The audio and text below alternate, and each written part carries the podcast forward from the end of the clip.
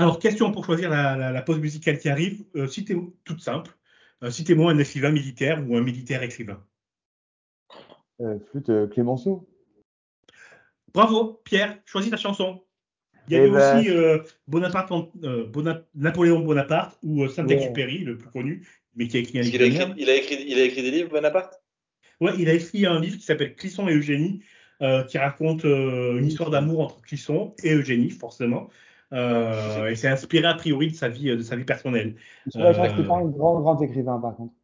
Non, c'était nul. Non, le livre est nul, minable. minable. Allez, à la poubelle.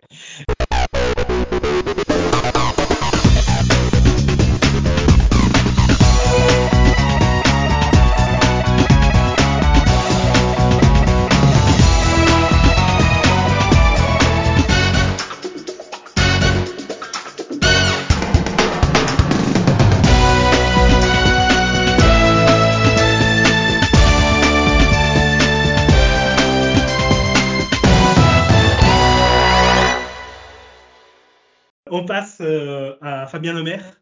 Euh, Fabien Lemaire qui a écrit Barkhane, une épreuve humaine, euh, un convoi logistique au Mali. c'est aux, éditions de l'Armatan. Pareil, on, on a déjà fait une longue entretien avec, Fabien Lemaire, que vous pouvez retrouver aussi dans la même émission, au titre imprononçable, précédemment dans. C'est pas un roman, c'est une véritable histoire, c'est ce qui s'est vraiment, vraiment passé. Ça raconte, si je dis que ça raconte euh, pour moi, ça raconte deux, choses. Ça raconte, un, euh, ben, la mort de votre collègue Fabien Jacques, qui est mort euh, en, novembre 2016 en, mission au Mali. et ça raconte aussi ben, la vie d'un, pas d'un militaire, mais des militaires sur le terrain. Est-ce que vous êtes d'accord ou est-ce que vous voulez apporter une précision? Euh, non, c'est une partie de la vie des militaires sur le terrain, puisque là, j'ai choisi d'évoquer une OPEX, mais euh, voilà, comme euh, une opération extérieure, pardon, je vais être plus clair, parce qu'on a 36 000 abréviations dans le métier. c'est celle qui s'est passée au Mali en 2016. si j'avais fait un témoignage sur l'Afghanistan 2011-12, vous aurez vu, c'était totalement pas pareil. de même que si j'avais fait un un reportage sur l'Afghanistan en 2013, c'est déjà plus pareil que celui de 2011-2012. Donc c'est vraiment la vie de militaires à un moment donné sur un théâtre donné. Euh, il ne faut pas oublier, enfin je sais que vous n'oubliez pas, mais que les militaires font aussi un travail euh, exceptionnel sur le théâtre national avec euh, Sentinelle. Euh, qui est une opération que vous voyez tous les jours dans les rues et sans, sans, sans forcément vous dire tout ce qui se cache derrière. Et pour l'avoir fait trois fois dessus, je peux vous assurer qu'il y a beaucoup, beaucoup de choses derrière euh, pour les militaires et que c'est pas forcément évident. Euh, mais effectivement, ce livre, c'est l'histoire aussi de, de, Fabien, donc qui était mon subordonné, le sous-officier adjoint de mon chef de peloton d'escorte, donc ceux qui étaient de, ceux qui étaient, euh, qui avaient pour mission d'assurer la sécurité du convoi et euh, qui malheureusement est décédé ce 4 novembre 2016. Vous, euh, alors moi je, vous l'ai déjà dit euh, pendant l'entretien, mais votre livre il m'a marqué vraiment. Je ne m'attendais pas à ce que ça me marque autant. D'abord parce que je suis un, petit gauchiste.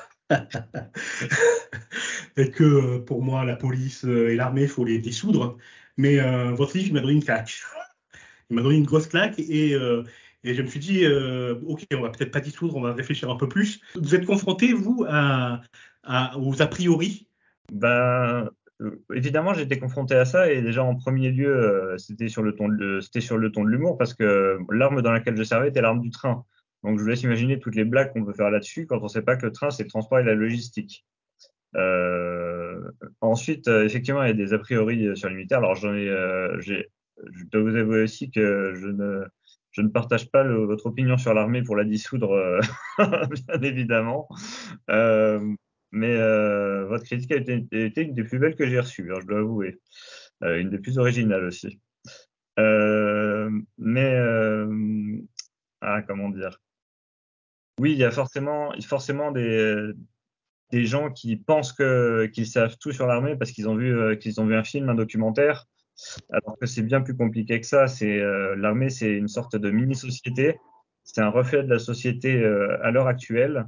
C'est-à-dire qu'on a exactement les mêmes problèmes que vous, euh, que les mêmes problèmes qu'on a le problème des jeunes qui, euh, qui ont de plus en plus de mal à se, à s'engager sur du long terme. On a des problèmes de, euh, on a des problèmes de discipline, les mêmes qu'on peut trouver dans un collège ou dans un ou dans un travail civil.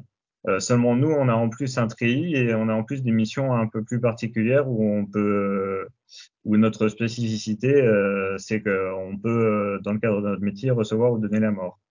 Donc il y a peu de métiers, il y a peu de métiers comme ça et il faut vraiment, euh, il faut vraiment s'en rappeler puisque euh, puisque bah, comme, euh, comme vous l'avez vu dans mon livre, la mort, elle n'intervient vraiment quand on s'y attend pas. Oui, donc quand on s'y attend pas et surtout quand, malgré le fait qu'on se, qu'on, soit préparé. Quoi. le livre raconte dans le détail comment on réagit face, ben, face à la mort. D'un collègue, tout le monde garde garde son poste, euh, tout le monde réagit euh, euh, par rapport à ça et fait, et fait, son taf. Je trouve que ça, c'est impressionnant. Moi, j'aurais pas le courage de faire la moitié de ce qu'ont fait tous les gens qui témoignent, quoi. je trouve ça, mais époustouflant de, de, de, courage et de professionnalisme. Et on voit pas ça assez, je trouve, sur. on n'en parle pas assez en tout cas. Est-ce que vous, en tant que militaire, vous avez aussi du, mal de parler de votre, de votre métier? Est-ce qu'autour de vous, euh, euh, vos proches se demandent euh, c'est quoi votre métier exactement? Oui, tout à fait. c'est vrai qu'on est peu enclin à partager ce qu'on vit parce que ce qu'on vit est tout simplement une aventure extraordinaire dans une vie ordinaire. Euh, chaque mission est bien particulière et euh, chaque arme, chaque armée et chaque, euh, chaque plus petite subdivision a clairement une, une, une, une vie à lui. ce que va vous raconter un militaire, ça va être totalement l'inverse de ce que va vous raconter un autre militaire. Et ça, c'est quelque chose dont on se rend compte une fois qu'on est dans l'armée, quand on discute avec les autres. Quand on est en opération tous en même temps, on ne la vit absolument pas pareil. On a chacun un vécu et, et un vécu différent. Donc, euh, c'est pas évident. Et puis, même moi, pour, me, pour commencer à me livrer, il a fallu que je passe. Euh, euh, il a fallu que je me fasse violence parce que j'estimais que ce, qui s'était passé pour moi devait servir aux autres. Mais c'est plutôt dans cette optique-là que je me suis ouvert, pas dans l'optique de je veux faire connaître ce qu'a fait Fabien Lemaire ce jour-là. C'est vraiment plutôt ce qu'ont fait mes hommes et ce que font les militaires au quotidien, au moins quand ils sont en OPEX. Pierre, euh, est-ce que vous voulez euh, intervenir? Ouais, moi j'allais poser la question bah, à, quel moment en fait l'idée est vraiment euh, venue d'écrire le livre? Et aussi j'imagine comment ça s'est passé euh, avec notamment bah, le secret défense et tout ça parce que j'imagine qu'on vient pas, on décide pas comme ça. Je vais éditer un bouquin et témoigner d'une intervention au Mali. Donc voilà, comment comment ça a commencé, ensuite comment ça a pu se passer de ce côté-là? L'idée m'est venue euh, pas assez vite, ça, a mis le temps de mûrir. Enfin, je voulais, faire quelque chose vraiment parce que moi, j'en avais besoin pour faire une sorte de catharsis sur ce qui s'était passé. Euh, et j'avais vraiment envie de rendre hommage à Fabien et que personne ne l'oublie. Et euh, l'idée a mûri. C'est, je me suis rappelé d'un livre que j'avais lu avant mon OPEX, qui s'appelle Anatomie d'un soldat et qui raconte l'histoire d'un soldat anglais qui, qui saute sur un IED en Afghanistan et en fait, pour euh, faire décrire tout ce qui revit, il fait, euh, euh, parler tous les objets qui l'entourent. Et ça, j'avais trouvé ça très marquant. Et moi, je me suis dit, mais tiens, c'est bizarre, on n'a pas, en France un livre où, pour une opération militaire, on a le point de vue de 300, un point de vue à 360 degrés. Donc, c'est comme ça que j'ai eu l'idée sur, le, sur faire le livre. après, il m'a fallu un an, un an et demi pour le faire. Euh, ce qui est pas énorme, mais qui est déjà quand même un beau, beau passe-temps en plus de, son travail. Euh, niveau du secret défense, j'ai évidemment euh, dû euh, refaire lire mon livre aux autorités concernées, mais j'avais fait une pré-censure parce que, en plus du secret, moi j'avais j'avais vraiment peur de, de, choquer la famille puisque je suis très en contact avec la famille de Fabien et je savais que son père lirait mon livre et je n'avais pas envie que quelque chose de choquant pour lui se retrouve dans ce livre. Donc, euh, j'ai modéré une ou deux choses euh, de moi-même sans que ça en enlève le sens, parce que évidemment, j'ai laissé le sens. Et je peux même vous dire, j'ai tellement laissé le sens et tellement laissé le texte brut que certains éditeurs m'ont refusé à cause de ça. Parce qu'ils disaient qu'il faudrait retravailler les textes et je, je m'y suis refusé euh, j'ai dit je ne les travaille pas, c'est des témoignages bruts et c'est ça qui parlera aux gens. Et je pense que je ne me suis pas trompé au final puisqu'on a déjà dépassé les 1000 exemplaires en moins d'un an. Fabien, excusez-moi, vous, parlez de, pré-censure. Est-ce que derrière, vous avez quand même eu une censure de la part de votre hiérarchie par rapport à certaines choses que vous vouliez apporter, un contenu que vous vouliez délivrer et qui a vraiment été refusé, sans parler bien sûr de, de ces choses-là euh, en, en, direct là, mais euh, juste pour savoir si vous avez quand même eu affaire à cette censure de la part de votre, hiérarchie. Non, non, ça a été très bienveillant sur ce coup-là. Ils ont fait. Euh... En fait, moi, parmi les gens que j'avais, une des particularités de mon livre, donc c'est que c'est 13 témoignages. Euh, et il a fallu, euh, pour ces témoignages, plus l'épilogue, plus le prologue, que je trouve les gens qui voulaient bien parler. Puisqu'il y a des gens comme euh, alors l'infirmière, par exemple, Mag, elle était loin, elle était en, en Guyane. Euh, la docteure euh, qui est intervenue la première sur, les, sur Fabien est en, était, euh, était euh, très loin aussi. Donc euh, non, ça a été, ça a été, ça a ça. Et deux, deux colonels qui ont participé, en fait, donc les colonels, c'est parmi les plus gradés de chez nous. Euh, deux colonels qui ont dit je veux bien participer, mais par contre je veux que ce soit relu, Fabien. Donc j'ai fait bon bah d'accord, si pour votre participation moi c'est relu, de toute façon j'ai rien à cacher, le livre il est, enfin voilà, je partais d'une un, logique que le livre il serait fait de ma manière ou que sinon il paraîtrait pas.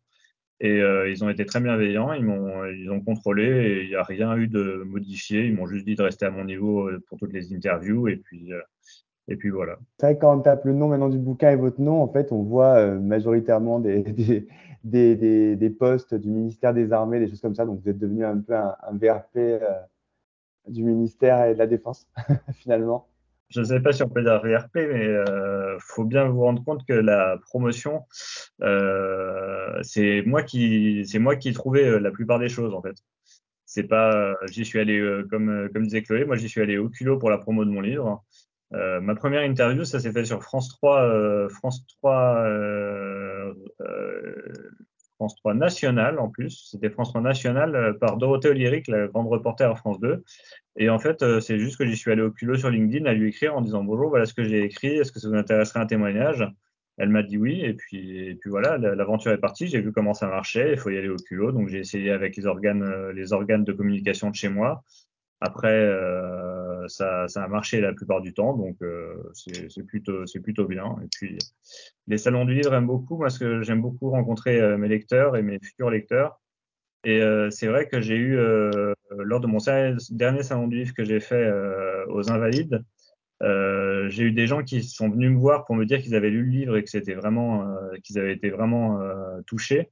Et ça me fait plaisir. Et c'est vrai que j'ai cette tendance à laisser euh, quand je fais une dédicace, à laisser mon adresse mail pour les gens s'ils ont envie de rebondir sur mon livre, s'ils ont envie d'entamer une discussion, s'ils ont envie euh, tout simplement de, de, de, faire une critique euh, à chaud, euh, qu'elle soit bonne ou mauvaise, pour voir ce, qui, ce qui aurait pu être amélioré. Ah, si j'ai une dernière question. Moi, j'aurais voulu savoir si, si votre livre euh, a ou est en train de changer certaines choses au niveau euh, au niveau de au niveau de l'armée. Je m'explique. Vous avez pu dire on m'a appris à mourir, mais pas à perdre l'un de mes hommes. Euh, Est-ce que aujourd'hui c'est des choses qui potentiellement un livre comme le vôtre avec tous ces témoignages peuvent faire réfléchir plus haut et se dire ben, il faut peut-être qu'on travaille sur sur sur d'autres sur d'autres sur d'autres sujets aussi avec avec nos militaires avec nos soldats pour pour les confronter et les préparer à, à certaines dures réalités? Oui, oui, ça a changé. Maintenant, c'est plus pris en compte euh, dans les écoles de formation. Donc, il y a des modules entiers sur la mort.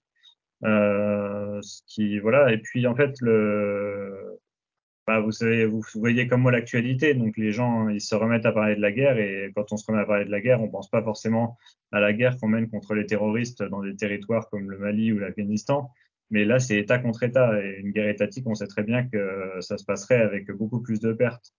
Donc euh, l'armée s'y prépare et euh, puisque vous savez très bien que pour préparer euh, pour préparer la paix, il faut mieux préparer la guerre aussi. donc et donc éviter de dissoudre l'armée, Christophe. Mais euh, voilà, ça, ça, a changé des choses. Et puis je sais, euh, je sais aussi de sources euh, sûres que ce qu'il s'est passé en soi au Mali, même avant mon témoignage, ce qu'il s'est passé a changé des choses juste après, puisque les convois n'ont plus été pareils juste après ce qui s'est passé avec Fabien. Euh, votre livre s'appelle Barkhane, une épreuve humaine. Euh, c'est aux éditions de, l'Armatan et tous les euh, bénéfices sont reversés à l'association Terre et Fraternité.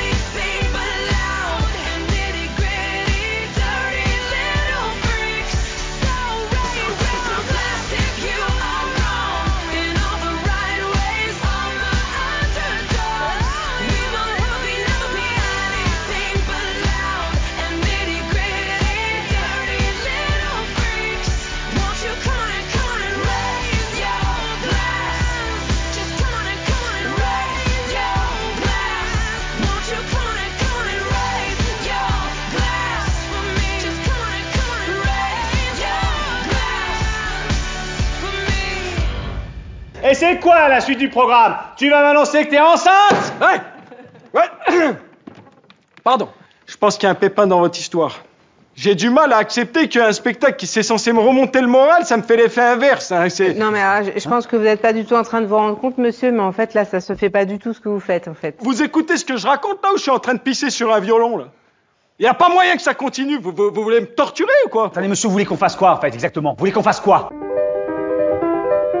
Ça peut partir en sucette à n'importe quel moment, là, cette histoire. D'accord? Yannick, euh, par euh, Quentin Dupieux. Yannick, c'est l'histoire d'un homme qui va voir une pièce de théâtre. Euh, alors, plus d'homme qu'un homme, c'est un, j'ai envie de dire, c'est un précaire qui veut se faire une soirée ben, tranquille, quoi, où il oublie ses soucis. Et il arrive à la pièce de théâtre, une boulevard quelconque, une pièce de théâtre boulevard quelconque, ça lui plaît pas du tout. Et il se permet de se lever et de dire c'est de la merde il faut faire mieux. Et là, ben, les acteurs ils tombent dessus et euh, rapidement les, euh, euh, les, les, spectateurs. Et une humiliation supplémentaire se, se, passe. À ce moment-là, ben, il pète les plombs, il prend un flingue et il, tient, il, retient tout le monde en otage. je trouve que c'est un film ben, qui montre la société d'aujourd'hui, quoi. Vraiment, ça montre que, que l'humiliation, elle est impliquée dans notre société, mais de façon, de façon énorme, parce qu'au au, au, final, c'est ça que raconte le film, quoi. Est-ce que ce serait pas un peu une satire des, des réseaux sociaux aussi, surtout?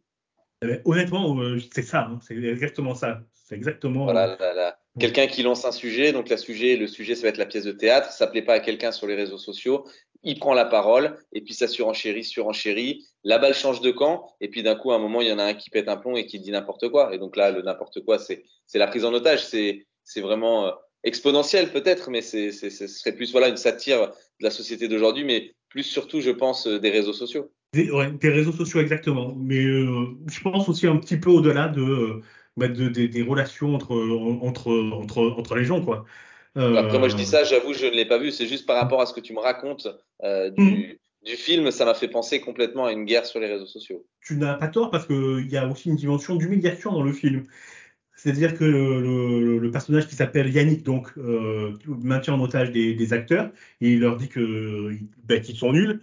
Et le moment où il trouve les acteurs bien, euh, c'est quand des acteurs s'auto-humilient en disant ben moi je, il a raison, on fait de la merde, moi je voulais faire du vrai cinéma, je m'en trouve là-dedans. Et au moment où il s'auto-humilie, euh, où où il tombe le masque, où l'acteur dit ben je suis qu'une grosse, une grosse merde, à ce moment-là il dit franchement, c'était euh, là, il y eu de l'émotion, c'était vraiment super beau. Et, euh, du coup, on est dans. Euh, bah, il montre qu'il intègre aussi l'humiliation qu'on lui a fait subir. Bah, il la rend sans s'en rendre compte à, la personne qui tient en otage. Il y a, cette dimension-là aussi. Et je trouve que c'est ben, un peu le thème d'Adieu con d'Albert Dupontel, mais un peu plus dilué. toi qui as vu le film Adieu les cons, qu'est-ce que tu en penses James. Moi, j'adore le répertoire de Dupontel et j'aborde Dupontel, donc je suis pas très objectif sur le sujet. Euh, c'est vraiment, vraiment un film qui m'a plu avec euh, ben, euh, des bons acteurs et, et, et, une trame de fond, comme tu disais, qui est, qui est vraiment euh, comme tous les films et tous les sketchs qu'a pu faire Dupontel dans sa carrière, une satire complète de la société tirée, tirée par les deux bouts et tirée aux extrêmes. Ouais. Euh, je trouve que ça, ça parle de l'absurde de la société d'aujourd'hui. Euh, la bureaucratie, euh, la scène de fin avec les flics qui disent ne bougez pas, ne bougez pas dans le chaos le plus total elle est, euh, elle est, elle est effrayante cette, cette, cette scène, je trouve. Ouais, c'est aussi absurde que le film de que le film de, de Quentin Dupieux. Bah, de toute façon, c'est deux mètres un peu de l'absurde, deux mètres français de l'absurde.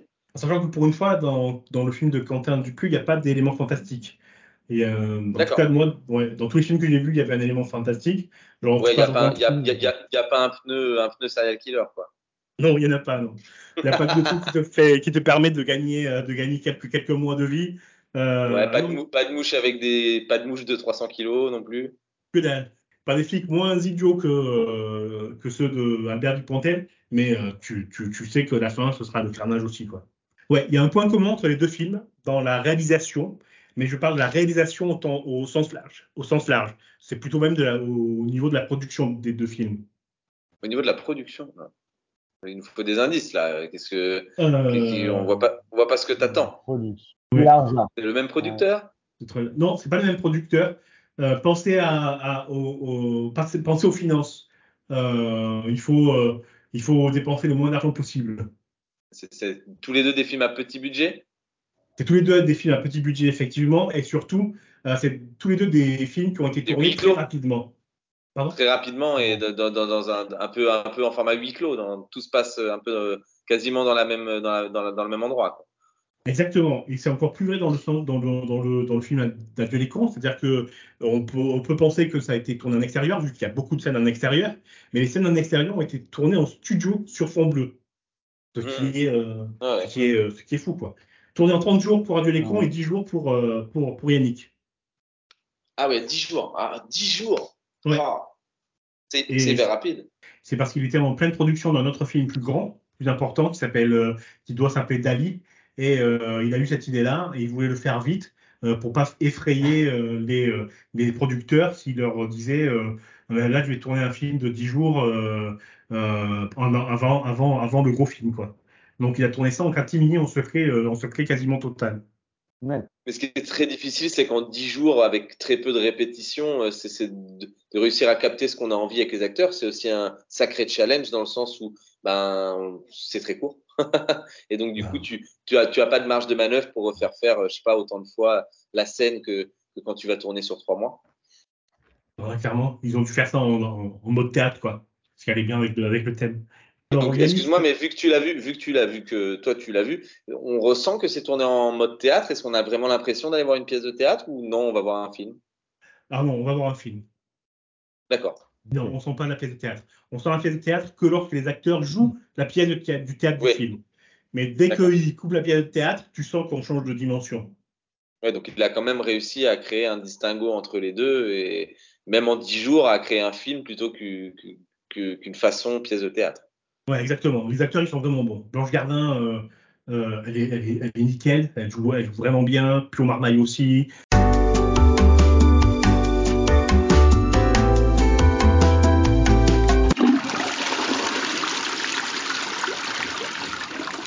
Bienvenue dans cette nouvelle chronique, le, cabinet des savoirs. Alors pourquoi un tel jingle, me demanderez-vous euh, en premier lieu? Eh bien pour vous faire profiter un peu de mon quotidien. Pour celles et ceux qui l'ignorent, je suis atteint de la maladie de Crohn. Rien de grave en soi de nos jours, mais ponctuellement handicapant. Euh, comme euh, de nombreuses MISI, maladies inflammatoires chroniques de l'intestin, celle que je porte en moi m'oblige de temps à autre, euh, en tant que roi, à passer un temps inestimable à siéger sur mon trône. J'ai donc beaucoup de temps à apprendre, pour apprendre pardon, un tas de, trucs inutiles parfois, mais plaisants à chaque fois. Tout cela grâce aux nombreux magazines présents dans ma pièce fétiche, ainsi qu'à mon smartphone qui m'accompagne partout et surtout dans mon Nantes. Donc j'ai eu envie de vous faire découvrir ces infos de culture générale ou basées sur notre émission du jour pour vous instruire mais surtout vous divertir. Donc bienvenue donc au cabinet des savoirs et jouons ensemble, auditeurs comme chroniqueurs. Alors, le principe est simple, trois questions par chronique, à vous d'y répondre correctement afin d'avoir l'honneur d'être élu pour la semaine, le roi des cabinets. Ok, on est prêt, on est chaud? Je, veux, je veux ce titre. bon, bah, vous êtes prêts? Allez, vas-y. Allez, première question légère pour se divertir. Euh, se divertir pardon. Donc l'avocat, je parle du fruit, euh, vous devez le savoir, est d'origine mexicaine et son nom original est Awaqualt. Awaqualt. Mais quelle en est la signification? Que veut dire Awaqualt euh, Est-ce que ça a un rapport avec, euh, avec la cuisine? Ah, ça n'a pas du tout de rapport avec la cuisine, non. Pierre, je t'ai coupé, tu disais quoi? Non, non, non, mais je sais pas. Je... C'est un, un, nom propre, c'est un nom commun C'est un verbe? C'est un, un, un, nom, un, nom, un nom commun. C'est deux noms communs, donc ça se dit Awa et plus loin Qualt, euh, et ça veut dire, ça veut dire, il y, a deux mots. À, quoi Ça veut dire eau Il y a un rapport avec l'eau ou pas? Euh, Non, pas du tout avec l'eau, non. Avec le vin? L'alcool? Pas avec le vin. Non. Avec aucune, aucune nourriture que ce soit. Enfin, pas, pas telle qu'on la connaît en tout cas. Ah, parce que ça s'ingère, ça se mange. Ah non, non, ça se mange pas. Non, non, ça s'ingère pas. D'accord. Ça se suçote? Bah, Ça peut, ça peut, ça peut, ça peut. Ça peut pour certaines personnes. C'est, mais c'est nourrissant ou c'est pour le plaisir? Si on ah non, non, c'est pour, le plaisir, c'est pas du tout, c'est pas du tout nourrissant. D'accord. Attends, ça n'a rien à voir avec euh, un, un, un, lieu de notre corps. Ah si, tout à fait, ça, ça ah, c'est une partie du corps, exactement. C'est une oh, testicule? Exactement, c'est une couille, exactement. Et le deuxième mot, alors on accorde le point, on accorde le point à Pierre. Donc, euh, ça veut dire couille verte, littéralement. Euh, on donne ce nom à l'avocat. pourquoi? Parce qu'il a, c'est dû à sa forme en fait. Il a, il a la forme d'une couille, il est vert et, et, à l'époque, les Mexicains appelaient ça on mange des couilles vertes. Voilà. Bah super, vous savez pas ça du tout. eh ben voilà. Hein, et j'adore les avocats. Eh ben tu vois. bon ben un point pour Pierre, on continue. Attention, vous n'êtes que deux aujourd'hui. Hein. Une, chance sur deux pour être élu euh, être élu le roi de la semaine. Bon, je prends un peu d'avance sur la suite de l'émission. Euh, on va parler de Zelda. Euh, donc pas le dernier, hein, qui est sorti il y a un peu moins de six mois, mais plutôt le tout premier, l'original, la Bible de la saga. Justement, le jeu sorti en 1986 fut précurseur dans le secteur du jeu vidéo, mais pour une raison bien précise. Et laquelle est quelle raison? C'est un rapport avec la réalisation du jeu, la façon de le présenter? Pas, la pas la réalisation ni la façon de le présenter, mais, mais mais la façon d'y jouer. Alors, c'est pas vraiment la façon d'y jouer, non, non plus, non plus. en fait, euh, à travers la cartouche, parce qu'il faut savoir qu'à l'époque Nintendo c'était une cartouche, euh, euh, Nintendo a réussi à rajouter une option au jeu qui ensuite a été reprise par tous les jeux dès lors. Mais ils ont vraiment été avec Zelda les précurseurs. la musique, ils ont. C'est pas, le fait d'avoir une, une, carte où tu peux te balader dans un monde. Alors c'est pas le monde ouvert, non, non, non, c'est pas le monde ouvert parce qu'à l'époque on, parlait vraiment pas de monde ouvert, c'est vraiment un monde fermé encore. Non, c'est pas ça. Et c'est vraiment pas sur sur l'aspect du jeu, mais c'est sur une une prouesse technique. proposer. C'est un service, voilà, c'est une prouesse technique, c'est plutôt un service au jeu. Ah, c'est la vue du dessus? C'est pas la vue du dessus, non. C'est la sauvegarde? C'est exactement ça. Bravo. Un partout, c'est la sauvegarde. Zelda était le premier jeu ah, où la sauvegarde était possible. Alors, pas la sauvegarde comme on connaît aujourd'hui, c'est-à-dire qu'aujourd'hui, vous allez sauvegarder un jeu, vous allez reprendre exactement au même endroit. Non, avec Zelda, en fait, vous pouviez sauvegarder le jeu. Par contre, vous repreniez toujours le jeu au même endroit au départ, sauf que toutes les quêtes que vous aviez faites étaient déjà inscrites et vous n'aviez pas besoin de les refaire pour continuer le jeu. Mais vous repartiez au même point de départ. Alors qu'aujourd'hui, on repart vraiment à l'endroit exact où on a éteint la console. c'est bien, ça met du match. Un point partout, c'est vraiment top. Bon, alors maintenant, on va voir s'il y en a qu'on qu potassé un peu pour la dernière question et avant d'élire notre roi, nous allons voir si vous avez bien travaillé au sujet de, de enfin, sur l'un des sujets qu'on a abordé avant et sur euh, le réalisateur et acteur Albert Dupontel. On en a parlé euh, juste avant. Donc lui, il faut savoir que Albert, euh, notre très cher Albert, il partage un énorme point commun avec son homologue américain Tom Cruise. Mais lequel? Il est scientologue? Non. Pas du tout. Non, non, il n'est pas Pas que je sache, il fait pas partie de la scientologie. Ça serait étonnant, vu, vu, ses prises de position politiques. oui, c'est clair. Un ultra-gaucho en scientologie, ce serait bizarre. C'est la taille tous les deux T'as dit quoi C'est pas la taille. Ils sont bruns Non, non, non, non. Ils partagent un point commun. C'est pas du tout un point commun physique. Hmm, ils ont la même femme. Oh, bah, j'espère pas pour eux. Ils sont allés manger tous les deux euh, des raclettes dans la même station de ski l'hiver dernier. Alors ça, sans doute, sans doute, mais, mais c'est pas la bonne réponse. Pas celle que j'attends en tout cas. Ils adorent les avocats. Les, non, non, les Awakwalt. non, non, non, non, non, non, non, c'est pas ça. Non, non, c'est sur, euh, non, non. Avant de lancer le jingle, je vais te demander de choisir la, la chanson qu'on écoute. C'est l'heure de la pause musicale. James, tu choisis quoi? Oh, euh, tu me prends au dépourvu. Eh ben, eh, moi, qu'est-ce que je vais choisir? Attention, attention. Tu vas me mettre un petit Led Zeppelin. Et, mais, et du bon. Hein. Eh bien, c'est parti. On écoute Mylène Farmer. Parfait. Excellent.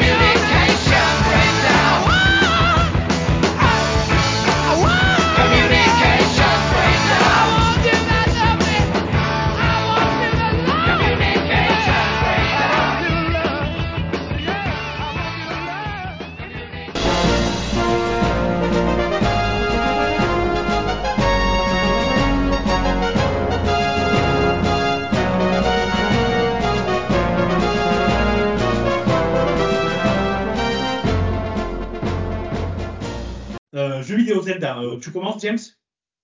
Allez, c'est parti. Moi, je vais pouvoir vous en parler parce que j'ai réussi enfin à finir euh, euh, ce jeu Zelda. Donc, moi, il faut savoir que je suis, un fan de Zelda et de Nintendo depuis la première heure.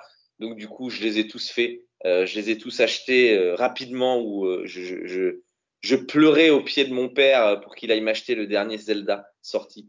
là, j'ai pu aller me l'acheter tout seul, hein, je vous rassure, j'ai pas pleuré au pied de mon père.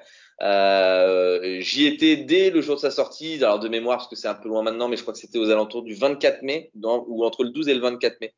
Donc du coup, j'y ai joué dès le premier jour où il est sorti. Et il faut dire qu'il m'a, j'ai mis, euh, j'ai mis bien quatre mois pour le terminer, euh, juin, juillet, août, euh, ouais, quasiment quatre mois parce que j'ai fini euh, mi-septembre.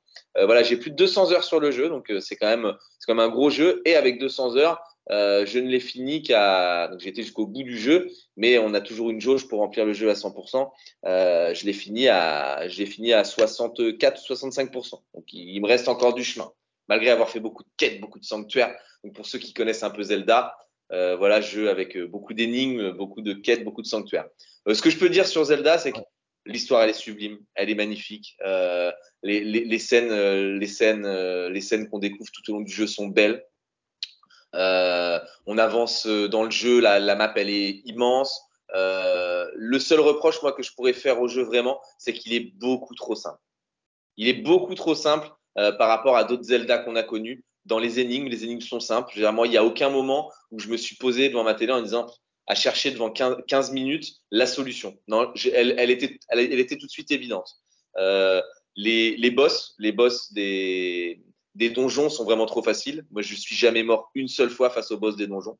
Euh, alors qu'à contrario, les mini-boss qu'on peut trouver euh, tout au long du jeu, eux sont beaucoup plus durs. Donc en fait, il y a un réel déséquilibre euh, dans, la difficulté du jeu. Mais après, à part ça, la, jouabilité est top, la, possibilité de créer de nouvelles armes, de nouveaux véhicules pour se déplacer à travers la map, c'est super. Et il faut savoir que dans ce Zelda, la particularité, c'est qu'on a aussi trois mondes. On a le monde du ciel, le monde d'Hyrule et le monde souterrain. Donc en fait, ça, offre un, potentiel de jeu énorme et une longévité du jeu qui est juste extraordinaire.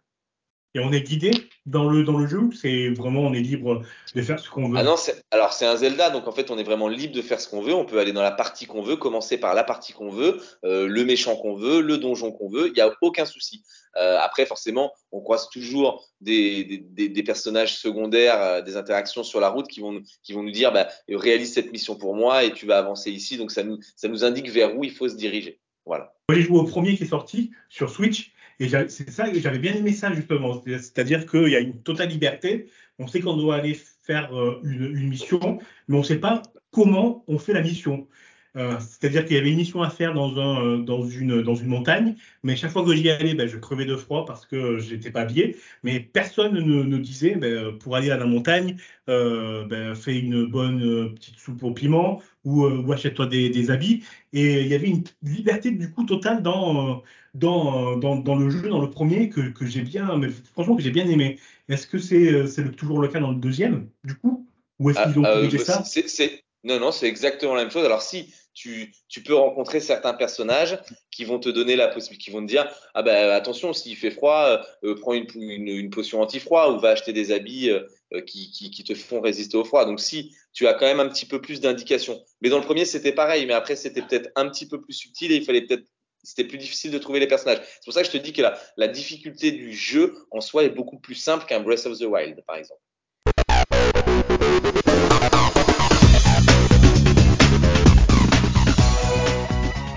Et alors, le rendez-vous culturel pas comme les autres. Partagez et abonnez-vous. Rédacteur en chef. Christophe Pan et James. Avec Pierre F, Marine B, Bruno, Manu F et Axel. Production. La nuit du dimanche. Abonnez-vous à nos podcasts et visitez notre site internet www.lanuitdudimanche.fr. Merci. On va faire une petite pause musicale. Euh, je vous pose une, pour savoir ce qu'on écoute, je vous pose une question et puis euh, celui qui répond euh, gagne le droit de, de, de, choisir la chanson. Et si personne ne répond, c'est moi qui choisis. Alors, comme on parlait de théâtre, là, je vous propose une question en rapport. Quelle est la pièce de, de Boulevard? Alors, une pièce française hein, qui détient le record de représentation dans 55 pays. la cage aux folles? Non, c'est pas la cage aux folles. J'aurais cru moi aussi, mais non. Ouais. Ou le dîner de con Non plus, non. Est-ce que c'est une pièce qui a été adaptée en film Non, pas du tout. Non, c'est Boeing, Boeing. Ah oui. Je ne connais pas. Oh, oh ben zut alors. Ah, ben, je suis désolé. Ah, moi non plus. Hein. Ben, eh ben, pardon. C'est peut-être peut un conflit générationnel là, alors qu'il est. Pour la peine, on va écouter Mylène Farmer. Ah, oh, laquelle? N'importe quoi, m'en fous. ok.